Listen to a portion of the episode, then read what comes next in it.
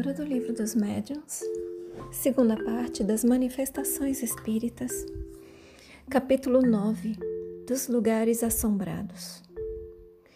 Item 132. As manifestações espontâneas que em todos os tempos se hão produzido e a persistência de alguns espíritos em darem mostras ostensivas de sua presença em certas localidades constituem a fonte de origem da crença na existência de lugares mal assombrados. As respostas que se seguem foram dadas a perguntas feitas sobre este assunto. Primeira pergunta: Os espíritos se apegam unicamente às pessoas ou também às coisas? Resposta: Depende da elevação deles. Alguns espíritos podem apegar-se aos objetos terrenos. Os avarentos, por exemplo, que esconderam seus tesouros e que ainda não estão bastante desmaterializados, muitas vezes se obstinam em vigiá-los e mostrar e montar-lhes guarda. Segunda pergunta: Têm os espíritos errantes lugares de sua predileção? Resposta: O princípio ainda é aqui o mesmo. Os espíritos que já não acham os espíritos que já se não acham apegados à terra vão para onde se lhes oferece ensejo de praticar o amor. São atraídos mais pelas pessoas do que pelos objetos materiais. Contudo, pode dar-se que dentre eles alguns tenham, durante certo tempo, preferência por determinados lugares. Perdão. Contudo, pode. Eu vou reler do começo. Segunda pergunta. Tem os espíritos errantes lugares de sua predileção? Resposta. O espírito é aqui o mesmo. O espírito ainda é aqui o mesmo. Os espíritos que já se não acham apegados à terra vão para onde se lhes oferece ensejo de praticar o amor.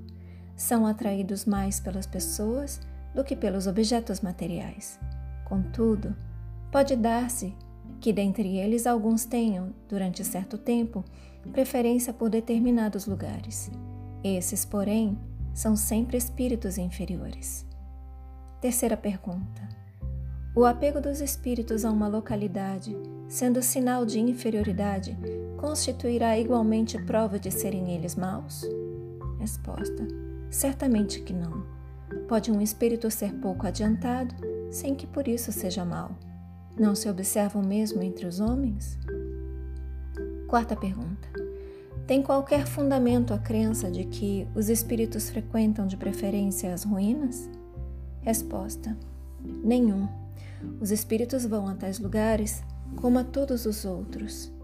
A imaginação dos homens é que, despertada pelo aspecto lúgubre de certos sítios, atribui à presença dos espíritos o que não passa, quase sempre, de efeito muito natural. Quantas vezes o medo não tem, não tem feito que se torne, que se tome por fantasma? Perdão. Vou reler. Quarta pergunta. Tem qualquer fundamento a crença de que os espíritos frequentam de preferência as ruínas? Resposta: Nenhum. Os espíritos vão a tais lugares como a todos os outros. A imaginação dos homens é que, despertada pelo aspecto lúgubre de certos sítios, atribui à presença dos espíritos o que não passa quase sempre de efeito muito natural.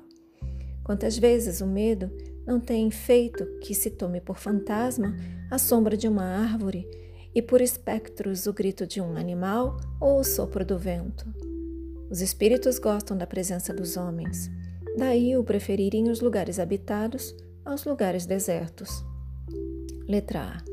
Contudo, pelo que sabemos da diversidade dos caracteres entre os espíritos, podemos inferir a existência de espíritos misantropos que prefiram a solidão.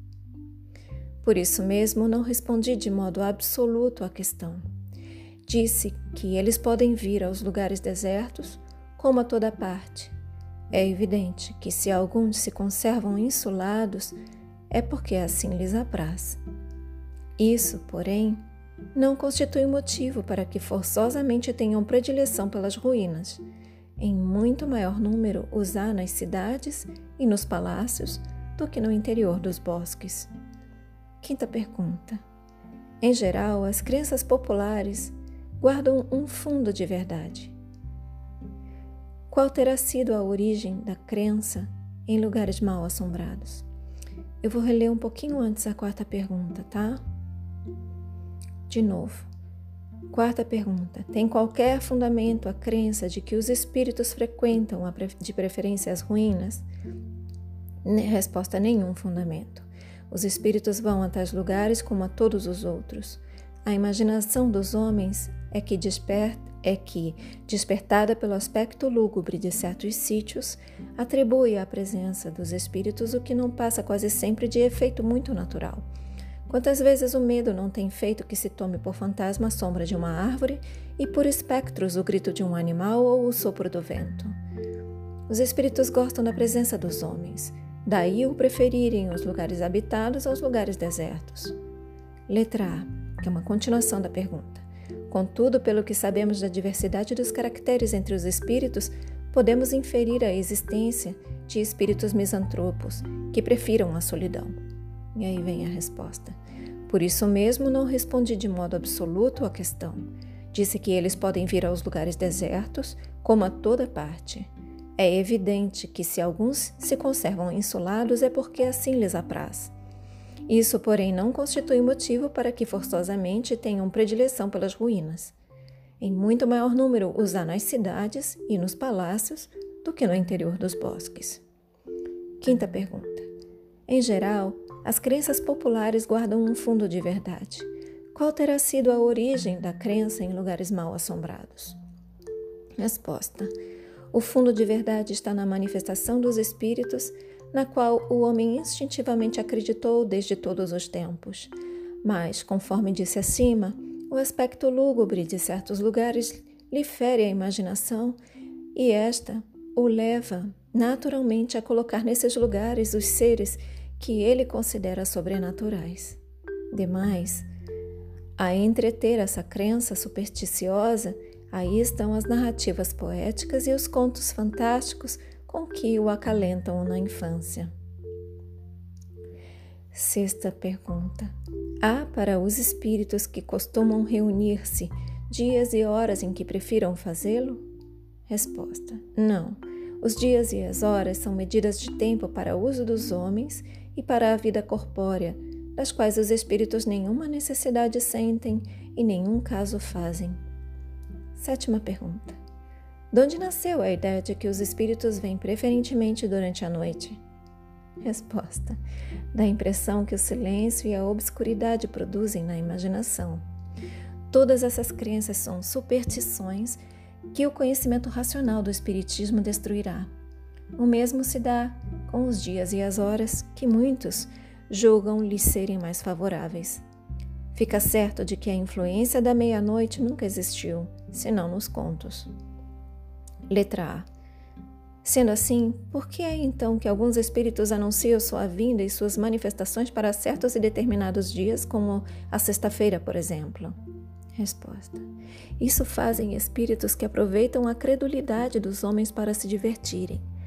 Pela mesma razão, há os que se dizem o diabo ou dão a si mesmos nomes infernais. Mostrai-lhes que não vos deixais enganar e não mais voltarão. Oitava pergunta: Preferem os espíritos frequentar os túmulos onde repousam seus corpos? Resposta: O corpo era uma simples vestidura. Do mesmo modo que o prisioneiro nenhuma atração sente pelas correntes que o prendem, os espíritos nenhuma experimentam pelo envoltório que os fez sofrer.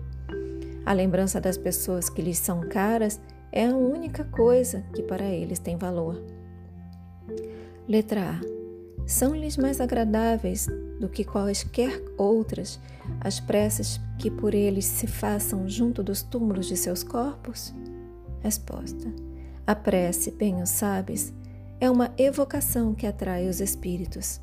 Tanto maior ação terá, quanto mais fervorosa e sincera for.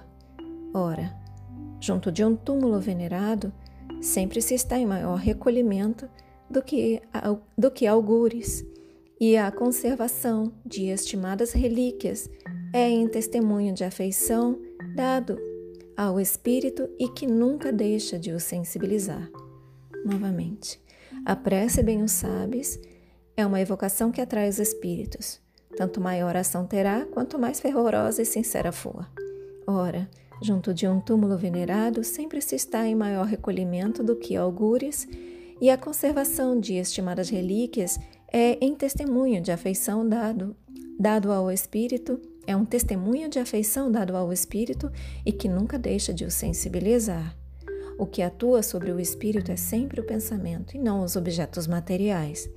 Mais influência do que sobre o espírito exercem esses objetos sobre aquele que ora porque lhe fixam a atenção.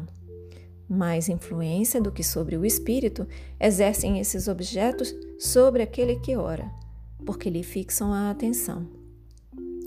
É, traduzindo em miúdos, somos nós que, que precisamos desses objetos, então nós temos essa predileção de orar nos túmulos. É mais fácil orar ali, mas para os espíritos tanto faz.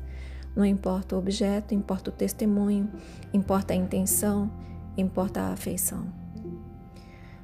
Nona pergunta. À vista disso, parece que não se deve considerar absolutamente falsa a crença em lugares mal assombrados? Resposta. Dissemos que certos espíritos podem sentir-se atraídos por coisas materiais.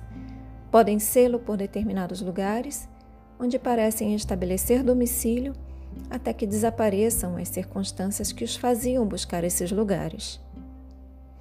Letra A. Que circunstâncias podem induzi-los a buscar tais lugares?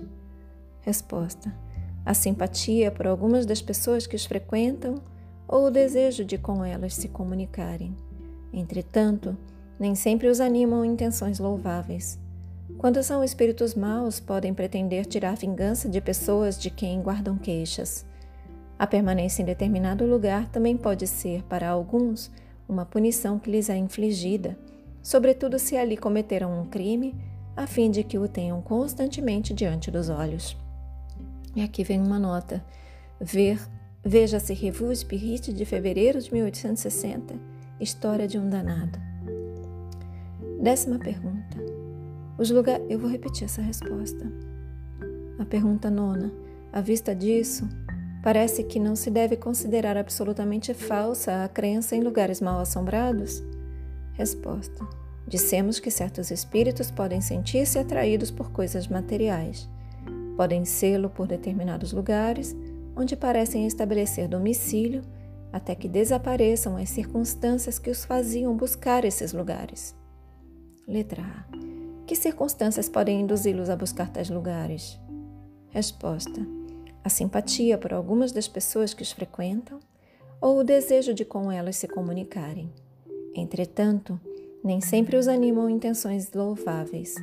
Quando são espíritos maus, podem pretender tirar a vingança de pessoas de quem guardam queixas. A permanência em determinado lugar também pode ser para alguns uma punição que lhes é infligida, sobretudo se ali cometeram um crime, a fim de que o tenham constantemente diante dos olhos.